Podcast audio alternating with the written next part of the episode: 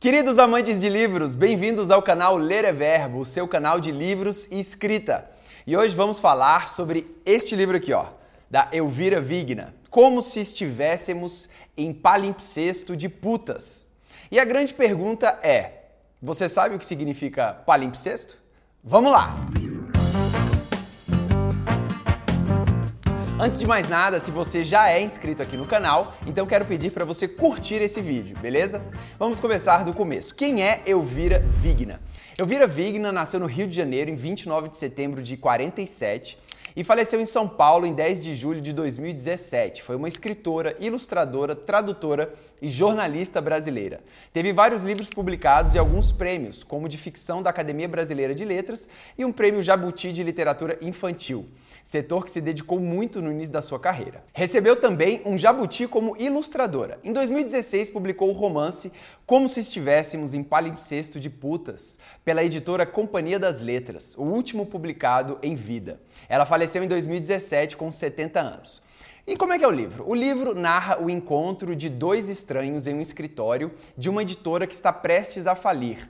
A narradora, que a gente não sabe o nome dela, é uma designer em busca de trabalho e João, um personagem, é um homem contratado para informatizar a empresa. Todos os dias eles se encontram para uma pausa onde eles tomam um esquinho, ele rememora a ela os seus encontros com garotas de programa, mesmo sendo um homem casado. No romance, a narradora conta, reflete e preenche as histórias que ela ouve de João. À primeira vista, parece que a trama gira em torno dessas aventuras extraconjugais, mas a partir da interpretação da narradora e do pouco que ela conta sobre si mesmo, o leitor vai percebendo a crítica que se estabelece sobre as relações de poder entre homens e mulheres, a hipocrisia da sociedade e a indiferença em relação às mulheres.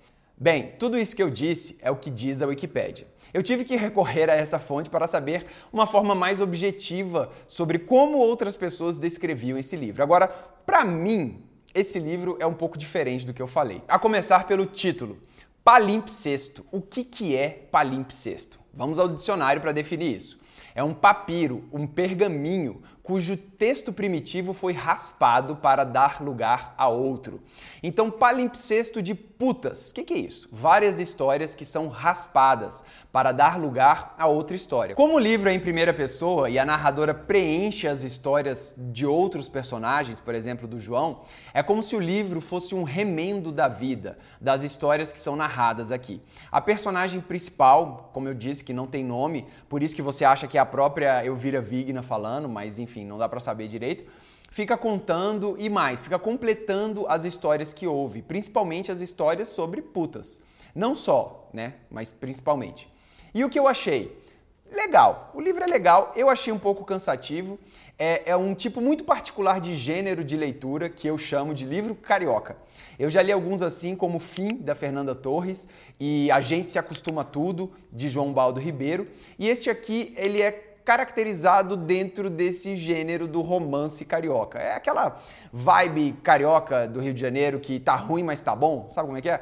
Que a vida é um sacrifício, tudo é feio, ruim, é difícil, mas é bom. O título de João Baldo Ribeiro resume muito melhor, né? A gente se acostuma a tudo, é isso. A cidade é quente, as pessoas são falsas, melancólicas, o romance é todo melancólico.